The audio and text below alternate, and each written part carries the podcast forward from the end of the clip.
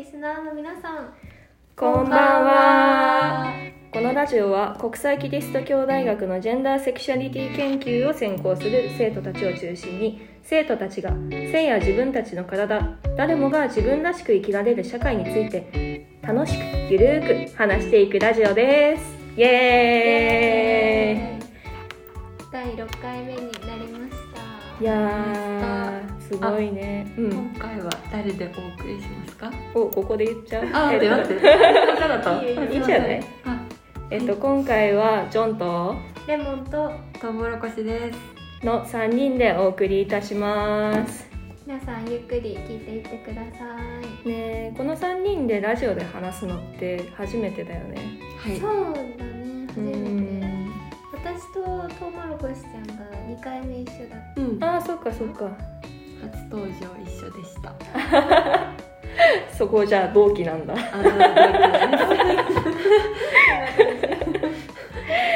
え私3回連続の出場になってしまった。た次回出ないそうですそう10回出たくない。だって出しゃばりだと思われたくないいやもいやいやまあこんな感じであの出れるメンバーが集まってやってるので皆さんも次は誰が来るかなって思いながら聞いておいてください。んねえ次回をお楽しみにってもう締めみたいなこと言ってるけど。エンディングじゃないよ今回の放送では何について話すんだっけ？えっと、学校とジェンダー。学校とジェンダー。セクシャリティ、ジェンダー。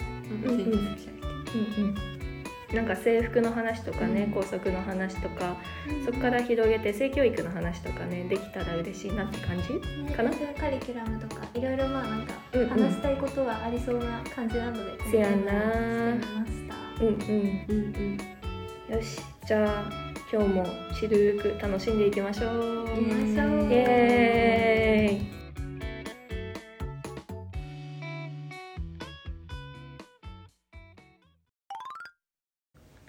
さてじゃあ学校とジェンダーっていうトピックだけど2人は学校とジェンダーの結びつきとかって何が思いつく？うーんなんだろうなんか結構その話題になったりしたものっていうとやっぱり制服うん。とかが結構なんだ女子はスカートで男子はズボンみたいなあのが強いイメージはあるかな。言って私の学校が制服なかったからなんかー本当なんだろうニュースとかのイメージになっちゃうんだけど、うん。2人がどうだったかも気になるかも。うん。私も中高制服あって、でもなんか高校はズボンもうん。女子が履いていいですよとはへなってた。えそうなんだ、うん。でまあだからなんかその時にちょうど高校ぐらいからジェンダーのこと勉強し始めたから思ったのは、なんか、まあ、それはいいんだけど女子がズボン履けるのは、うん。男子がスカート履ける学校ってあるのかなっていうのはちょっと気になっあたうん。ーそっか。なんか YouTube のなんかネットニュースメディアみたいので、うん。あの別に男子があのスカート履いちゃいけないっていう法はないからって言ってうん。シスの男性なんだけどあの毎日スカート履いて投稿してる子特集みたいのが一回見たことあるな面白いよね。日本日本日本。うーすげえ。確かになんか女子がその、うん。日常でもズボン履くこととかはあってもなんか男子でスカート履いてる人ってなんかまだあんまり見ないっていうのはあるのかな。やっぱりそのなんだろう。うん。女子がスカートあ違う間違えたズボンを履くことへのハードルとうん。あ制服でね。うん男子が制服のスカートを履くことのハードルってなんか違うのかもなって思った。そうだね。なんか男装の霊人とかっていう概念は結構昔からあったりするじゃない。そこってやっぱりミソジにその女性蔑視と結びついてるところがあるのかなっては思うな。なんか例えばレズビアンの文化でもブッチとフェムっていう2つがあってブッチっていうのはどちらかっていうと男性っぽい格好をした女性のこと。でフェムはまあ名前の通りフェミニンないわゆる女性だしうんあのスカート履いた可愛らしい感じの女性っていう風に大別されてたりするから女性が男性っぽい格好をすることは男性は優位に立ってるからまああの列位にある女性がそれをすることは正当だし。うん。だけど列位にあるとされてるあの女性の格好を優位に立ってる男性がするっていうのはおかしいこと恥ずかしいことみたいなイメージがあるな。あー。へえ授業でやった気がする。あそうだったのねなんか女装は笑うけど、うん。男装はなんかかっこいいねみたいな感じで言われるうこんとがあるイメージというか。なんか JK っていうのがなんかすごいブランドうん。でなんかすごい言われるなって思う。ううんんえなんかそれがその高校生だった時にすごい違和感で、うん。なんかあわかる。逆の言い方ってないし別になんだろうな。みんなが高校に行った場合はほとんどみんなが通る道。そうだ通る道っねていうかなんだろう、うん。そのカテゴリーに入るのにそのなんか、うん。カテゴリーだけ抜き出されてなんでそんな名前がついてるなんか変なの？みたいなうん。感じはあった。うん派生でいくと女子高生とかうん。女性教師とかうん。なんか女医とかよくあるその女性優美化？ゆうちゃんか優長化ごめんなさい。優長化になるうん。のかな、だからその一つとして JK そうだね。なんかそのちょっとそこからは話が変わっちゃうかもしれないんだけど、うん。なんか私結構その痴漢被害について調べたり、なんだろうなどうやってなくしていったらいいんだろうみたいな思ったりとかしてるんだけど、なんかそこでそのやっぱり制服を着ている女子、うん。女子の制服を着てる人が狙われやすくて。うん。なんか実際に学校がなくなる78月特に8月とかが、その被害が減るって聞いてなんかそんなになんだろうその被害に遭いやすいうん。状態になってるんだって思って、まあ、もちろんその100%痴漢をする側が悪いんだけど、うん。なんだろうな制服っていうのが記号としてその学生だっていうのでなんか被害の対象になってるんだって思ってななんだろうなんでこんなにそのうーん制服が制服以上の意味を持つような状態で続いてるのかなみたいなうん思うこともあるかも。ちょっとうまくまとまってないんだけど。いやいや。えー、でもやっぱり制服着てた時の方が痴漢されたもんね。ああそうだったんだ。そううん。ジョンは結構されたな。なんか髪長かったし黒髪だったし。でまあブレザーの制服を着てたんだけどいろんなねあるんですよね。そうあのなんかこれ聞いてあの嫌な思いっていうか思い出しちゃってフラッシュバックする人はなんか大体2 3 0秒くらい飛ばしてほしいんだけど例えばあのつり革に捕まってあの片手をフラッとしたまま寝てた時に目が覚めた時に右手がめっちゃぬくくてなんだと思って見てみたらおじさんがコートで隠してそのコートの中で私の手握ってて。とかあと太もも触られたりとか上からすごいあの次の駅に着くまでじーって見たり寝てたりとか。そうだったそう。そうそうそう。でなんかその時ジョンはまあ女子高生だから仕方ないなと思ってたんだけど今考えたら全然そんなことなくって100%する側が悪いしなんかこうこちらがさこう避けようと思ってもなかなか避けらんないしそう。怖いしね。怖い。めちゃめちゃ怖い。うん。なんかどうしようってなるじゃん。うん。そうそうそう。いやーなんか無力だなって思ったんだよね。うん。なんかその性被害みたいなものを言うとそっちにもその原因があったんでしょってよく言われるけどううん。んなんかその原因にな原原因じゃないけどね本当は。うんうんうん。原因じゃないけど例えば制服着てるとかスカート短いうん。とかそういうのをさせてるのも社会だなと思うの。なんか、うん。制服着ないでたら「まあ、ななんで?」って言われるし、うん。スカート履かないでズボンばっかり履いてたらなんかたまにはスカート履いたらって言われるしう、ん。なんか板挟みじゃないって感じ。それはうそう、なんかこうたとえ水着で電車に乗っていったとしてもまあ水着で乗るっていうのは完全にあの TPO に反してるから もしもの話なんだけど、うんそうした場合もうん。別にす触っていいってことにはならない。うんなんかどんな服を着ててもそれが理由になならない、うん、絶対にならないそれは。でもそれがそのなんだろう制服だと実際に被害に遭いやすいっていう現状があるのことにもすごくなんだろう憤りを感じるし、なんか制服ってすごいあまあ文字通りって感じなんだけど、うん縛ってるなって思う。うん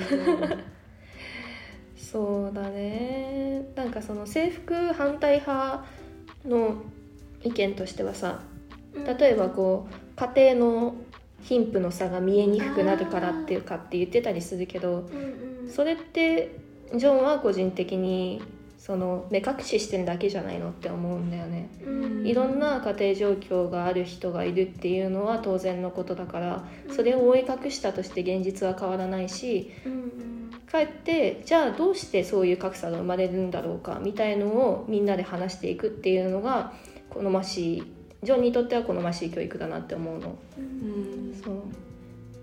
そうだよね。制服もさ結構高いお金かかるからさなんか家庭状況貧富の格差を、うんうんいや本当に目隠しっていうのがその通りなんじゃないかなって思ってなんかうんうんしっくりくる言葉だった。うん。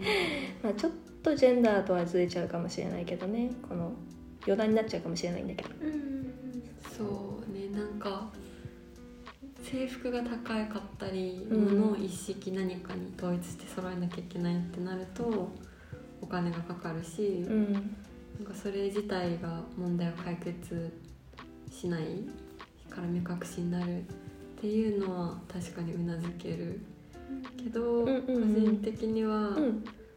うーんなんか自分が例えばその経済的なところに着目すると、当事者だったらなんかそのうーん明らかに自分よりいい格好をしてる人が周りにいっぱいいたら、うん。なんか服頑張らなきゃみたいな確かにな。あうーんにはなる気がするなってなんか周りに女の子っぽい格好をしてる人ばっかりいたから、うん。あ女の子っぽくしなきゃいけないみたいな、それと似た構造というか、はいはいはいはい。なんかジャージでよくねみたいな。わかんないけど。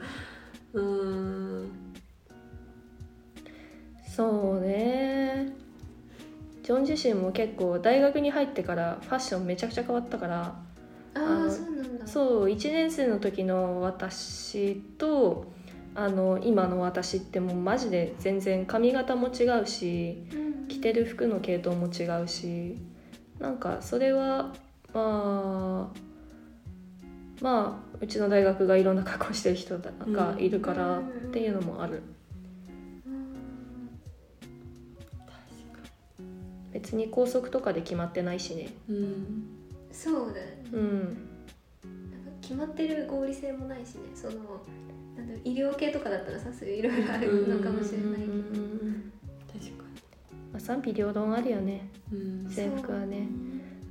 なんか制服以外のなんなんだろうな決まりとかでなんだろうジェンダーと学校でつながり思い出したりするものある？特に中高かなとは思うんだけど。制服以外あとは教科書に出てくるのが異性愛の話ばっかりだなっていうのはその頃から思ってたかな、うんなんかジョンは中学生の頃女の子が好きだと思ってたからうんその思いに対して別にこう女の子が好きだだからなんだっていう気はしてたけどやっぱり学校で取り上げられないからうん保健体育とか受けてた時もあの女性の性器はとか男性の性器はこんな感じですよみたいに言われるしなんかこうセーフセックスとかそういう話題は出たりしたんだけど同性間の行為とかあの LGBTQIA とかいわゆるセクシャルマイノリティの人たちの存在については全然触れられなかったしなあとは思う。うんそっか確かにその私結構なんだろううん。な体育のことについては思い出すことあるけど、それ以外のその教科書うんうん。例えばその話が出てこないっていうのは特に国語とかうん。になるのかなと思うんだけどあんまり意識したことがなかったけど確かにそうだよね。そのうん。本当に異性同士の話として語られてるから、うんそのたとえなんだろう保健体育とかでその LGBTQ+ プラスうんとかについて触れられたとしてもなんか本当に触りだけ触れられたみたいな感じにななるのかなって思った。うん。確かにな。なんかあれなんていうの？SDGs 詐欺とかなんかこおうなんていうんだろう、うん。詐欺詐欺わかんない。SDGs ウォッシングみたいな。感じそうなんかなんかそのバッジだけつけてますみたいな、うん。あと LGBT ブームみたいな,、なんかそういうやってるけどなんかうん。プライドパレードに一応協賛はしてるけど、うんみたいな感じでそのこういうムーブメントが社会にはありますよって保険の教科書に出すけどなんかその人々の営みとしての描写として国語の教科書に出てこないかったりうん。同性同士の話題がとかうん。は確かになんかすごい今日聞いて確かになと思って。うんなん。かなんだっけな夏目漱石の先生と TK ごめんなさい。ああれあの心？そこからああ心。あ なんか K, K だった気がする K だった。すいません。すいません。高校時代の国語の先生。扱ったんだ。さ使あってうん、でなんかその時になんかうん。今一つの仮説として、うん。なんかそういうこの先生とうん。K うん。T 多分 K 関係の人はなんかそのまあ男性同士のなんか親密な、うん。インティマシーうんがあるうんとも言われてますうんみたいなことを聞いてでうん。もそれ以外は本当に思いつかないなんか。なるほどね。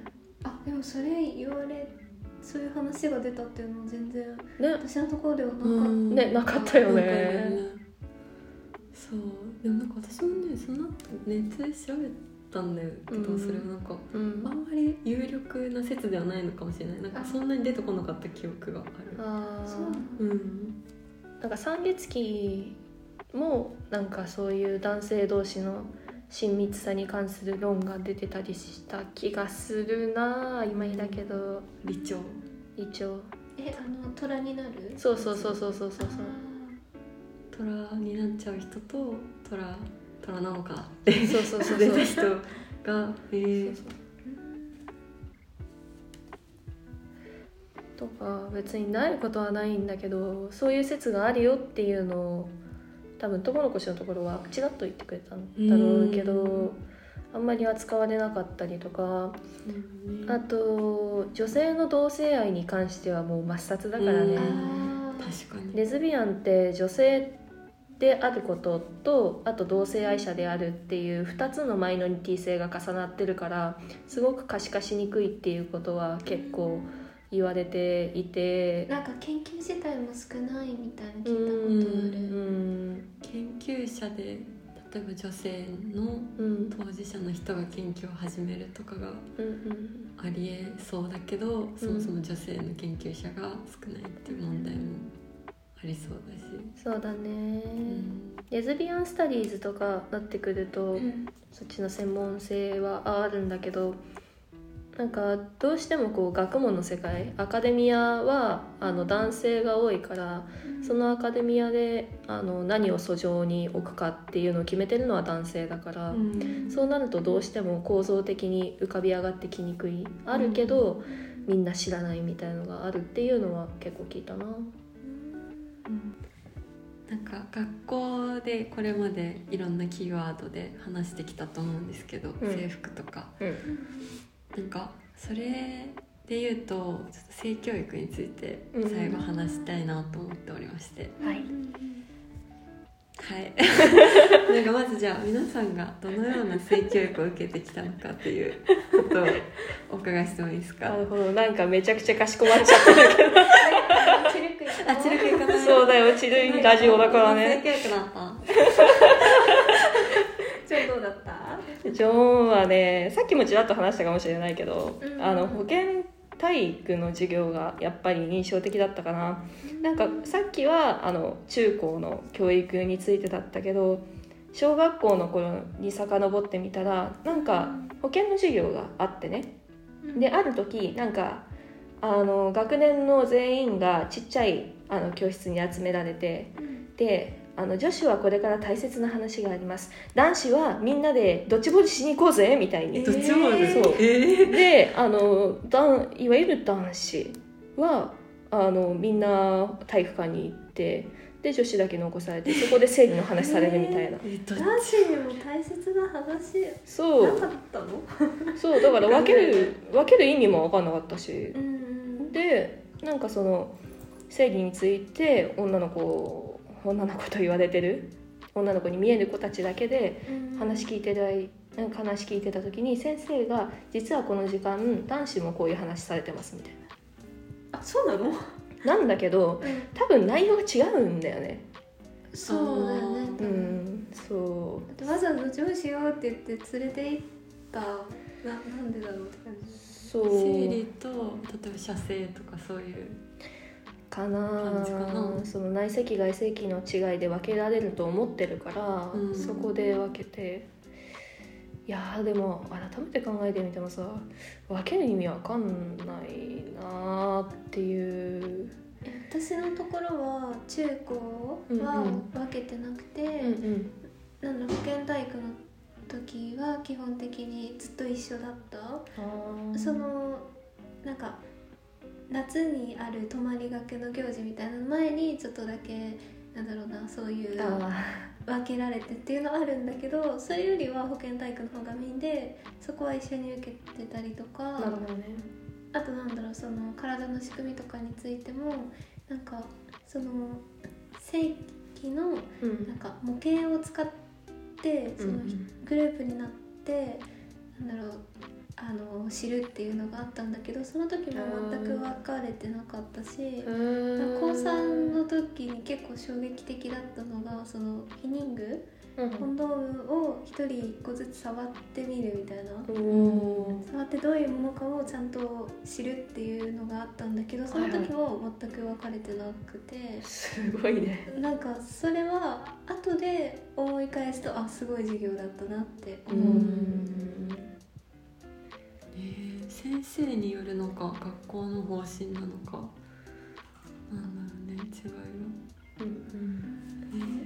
結構先生だよね。にもよるのかなそのなんだろう、うん。力の入れ具合みたいな、うんうん何を取り扱うかっていうのは結構学校と先生の裁量に委ねられるみたいのは聞いたことあるな、うん。なんかさその学習指導要領だっけ？なんかあ。うん、うんうん。なんか避妊については教えるけどその実際の行為については教えてえなんだっけなちょっとごめん。歯止め教育だ、あそうそうそうそういうの。うん、っていうのがあるから別にそれになんだろう全て従わないといけないわけじゃないけどうん。その本当先生の裁量によるみたいなところがあるよね。そうねうん。最初話し出してくれたトウモロコシはどういう授業だったとか 思うこととか。私はねなんか小3の時が多分一番最初の性教育だったんだけどうん。その時にはなんか結構男女一緒でビデオを見てうん。なんかこれはペニスですみたいなことを言っててなんかすごいそれ知らなかったからそういう名前がついてるって、うん。そうなんですか？って思ったのをすごい覚えてる、へ だからなんか男女一緒っていう記憶はそこまででうん。でその後はあそこまでだったんだね、うん、でその後はなんかあそうなんていうのなんかその後の記憶が単純にない。でえっとで小5小6とかになって生理とか下着とか、はいはいはい。そういうのがホットトピックになってきた時にはなんか男子はドッジボールではないけどなんかでも大切ななんか話をするのでなんかその男子と女子別ですみたいな感じだったかな。それで高校はなんか結構先生が本当に新任の先生だったからなんか多分新しい性教育をわりかし学んできた人だったから、うん。なんか赤ちゃんポストのビデオをあ見てから性教育の話に入るみたいなー。感じでなんか赤ちゃんポストで本当にドキュメンタリーだからうん。まあ、すごいこうね性行為の先にどういうことがありえるかもしれないかみたいなことを知ってからこう話されたからうん。具体的なこの性行為をどうやってやるかとかはまあ多分取りだったしその指導要領とかもあるから言えなかったけどうんなんかそのセンセーショナルさというか真面目に考えなきゃいけないことなんだ感はうん。なんかすごいあって多分、うん、クラスの雰囲気もなんか性教育わらわらみたいな感じじゃなくて、うん。なんかそれを見た後に始まったからなんかみんな結構そう真剣に聞いてていいやり方だなって思った。なるほどね。それに付随するやつだと高校2年生の時はカリキュラム分かれてたんだけどうん。女子のその保健体育の性教育のところではあの流産っていうか流産じゃなくて中中絶？あそうそうそうそう。中絶のビデオ見たかそう結構ショッキングでなんかそのグロいところは隠されてるんだけどうん。あの双波法でどうやってあー。うん。あの日本のあの法律というかシステムだと、あの女性がお腹の中あお腹にの中に抱えてる赤ちゃんを中絶するってなった時に、あの欧米の方だと経口避妊避妊薬みたいのが安価で手に入るからあそれを飲んであの比較的安全に中絶することができたりするんだけどあ多分避妊薬じゃなくてあ中絶あそうだ。する薬かな。そうかそうかそうか。うん。うん。そうかそうか。ピルと勝ったかな。そう。だけど日本はあの膣の中に器具を入れてあの赤ちゃんの体をかき出す双波法って言われてるのしかダメだからうん。その双波法がいかにちょっとむごいかっていうのを見させられたかな。あれ結構怖かったんだよそれねは男女一緒。うん女の子だえそうなの？え。それはおこだね。うん。なんかさ妊娠って本当に女性だけでするわけじゃないのにさ、ね。うんなんでそれを分けてそのしかも女子だけに見せるんだろうねっていうのもあるのと、うん。これちょっと話がそれたあれだけどあのなんでいまだに双波法なんだっていうのをめっちゃ思う。ね中絶するっていうのはこう割と日本はあのあ 忘れちゃった。なんだっけ。母性神話。母性神話が強いからうんあの母となった女性は子供を守ってしかるべきというかうん。子供を自分の判断で中絶するっていうことは中絶じゃなくて子殺しだみたいに見られていまだにタブー視されてる節があるけどうん。そんなことはなくて。なんか宗教とはまた違う意味でそのなんて言うんだろうな、うん。すごい母性神話っていうかが強いだなって思う、その宗教的に中絶がっていうわけでもないさ、うんうんなんだ一般的なものとしては。うん。うんうんそっか、うん、なんかすごい男性として性教育を受けてきた人の話が聞いてみたくなったな。あ確かに。わかる。何をやってたんだろうっていうのが、うんねそうだね。お便りくだおさ便りください。い助けてください。はい待ってます、なんか話したいここで話したいっていう人でもいいし、ね多分これからも性教育については時々触れていくと思うから、うん。その時でも話したら話せたら嬉しいし相談にも乗りたいし。あとなんかその性教育でちょっとなんだろうなその全員に必要だなって思ったことをうんうんうん。見つけたしみたいになるんだけど、その性的同意あについてもっとやってほしいってめっちゃ思ってて、高3の時になんか思ったタイミングが遅すぎてその最後の授業の前ぐらいにその担当のその保健体育の先生に性的同意についてのアニメーションの動画とそれについて書かれた記事を送ってなんか時間ないと思うんですけどこれってすごく大事な概念だと思うので授業で取り上げてもらえませんか？みたいなのを送ったら。でもなんかすごい。それはなんだろう。先生はちょっと時間的にできなかったっていう結果にはなっちゃったけど尊重してくれて、なんかそこまでかん考えがなんか至至ってないっていうなんていうんだろうな、できてなかったのですごく必要な指摘だと思いました。みたいなことを送ってくれてなんかそれを思っなんで思ったかっていうのはそのなんだろうな女性がなんか夜道歩く時にこういうこと気をつけましょうみたいななんか被害に遭わないためにこうすするべきですよみたいなのを動画をその授業の中で見たんだけど、なんかなんで被害者になる可能性のある人にこんなに、あああしろこうしろって言われないといけないんだみたいな思ったところからそれを知ったからあの言言ったんだけど、そういう性的同意っていう概念をもっと教えていってほしいなってめっちゃ思ってるっていう感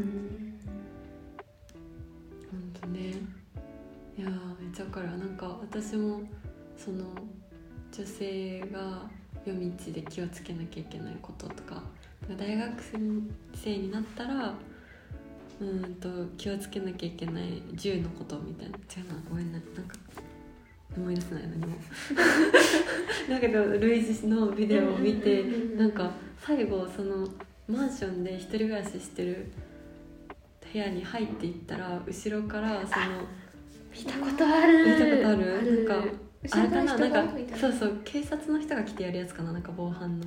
あなんか多分そういう系かな？なんかでなんか最後抑えられて多分なんかレレイプされちゃうかもみたいな,、うん。なんかめっちゃリアルなその動画でうん。全然そのなんていうの本当に全員見ましょうみたいな感じで体育館みたいなところで見たからん。なんか本当に怖かったの。だけどなんか結構男子とか笑ってたりするしなんか本当になんかその光景も含めて絶望的だなと思って。でもその今言ってくれた性的同意がその授業でやられることによってなんか本当にこう正されなきゃいけないべきなのはどっちなのかっていうのが間接的にでも伝わっていくようにはなるんじゃないかなってすごい思って。だからこそ性教育で性的同意は絶対取り上げるべきだなって今めっちゃ思った。うんうん。そうね。えなんかさっきジョンがちょっと言ってたけどこれからもこのラジオで取り上げていきたいしいろいろなんだろうあのみんなが多分何かしら受けてることだと思うから、お便りとかあったら本当送ってほしいし、うん。私たちも知っていきたいよね。うん、そうだね。うん。性教育研究会でもやります。か いいかもしれない。シルジェンダー支部読書会的な感じ、そうそうそうそう。そう私たちがそのちょうど興味持ってるかぶってるところが性教育っていうのちょっとあったから、いろいろ話したい内容はっていう感じで。うん。そうさな。ここまで学校とジェンダーっていうトピックで最初は制服の話だったっけ？うん。から何の話だっけ？アファーマティブアクションとかなぜかその話になって、どんどん動いていって。で最後にあの性教育の話した感じかな、そうだね。ざっくりとうん。話してみてどうだった？うん。なんか話がどんどん変わっていったっていう。まあちょっと否めない。変わっていったっていうのはそれだけいろんなところにつながってるうん。そうだ問題だしねなんかもうなんだろうな。か課題もいっぱいあるんだろうなみたいな。うん思った。そうだよね。ん。トウモロコシは？トウモロコシはなんだろう。なんかやっぱりまあちょっと今私たちがある意味女性としてうん学校でうん。過ごさざるを得なかったか過ごしてきたか、で見てきた視点の中だとなんかやっぱりすごい自分たちが自分たちを守らなきゃいけないとかうん。自分たちがうーんなんだろうな被害者にならないように何をすべきかっていうことが制服しかり性教育しかり、なんかこっちの負担みたいな感じになってるんだなって結構気づいて今重たい気持ちになってて。なるほど、うん、だからなんかもうちょっとこう能動的にっていうか、うんいや私たちじゃなくてやる方が悪いんだからねっていうのとか、制服もなんか別に着ろという割に性被害に遭ったらこっちが悪いっていうしっていう、そのこう反撃したいなって思ってました。い やなんか少しずつ反撃、うん。反なんだろう反応していきいきたいね。そうだね。うん。抵抗運動を。変えていきたいね。ううんん。していきたいね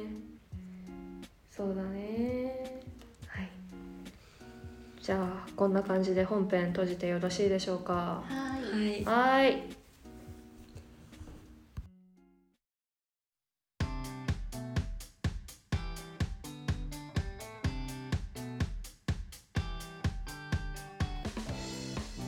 はいじゃあここまで話してきた中でねえ面白い話題だったね。意外となんかこれまでの回で触れられてこなかったところかもしれないね。そうだね。なかなか、あの話し始めると止まらなくなって多分ど どうだろう。ちょっと編集にもよるけどそうだね。なんか今回一番長くなってたらまあゆあのゆっくり聞いてください。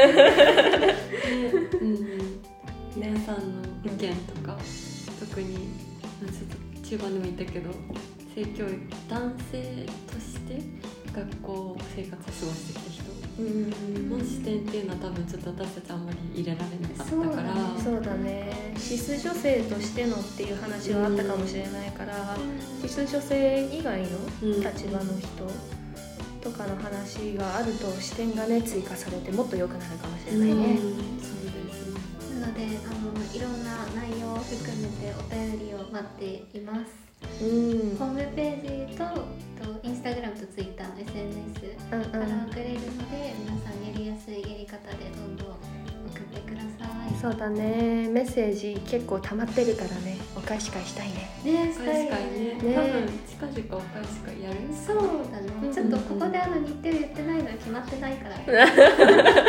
楽しみにして意思はあります。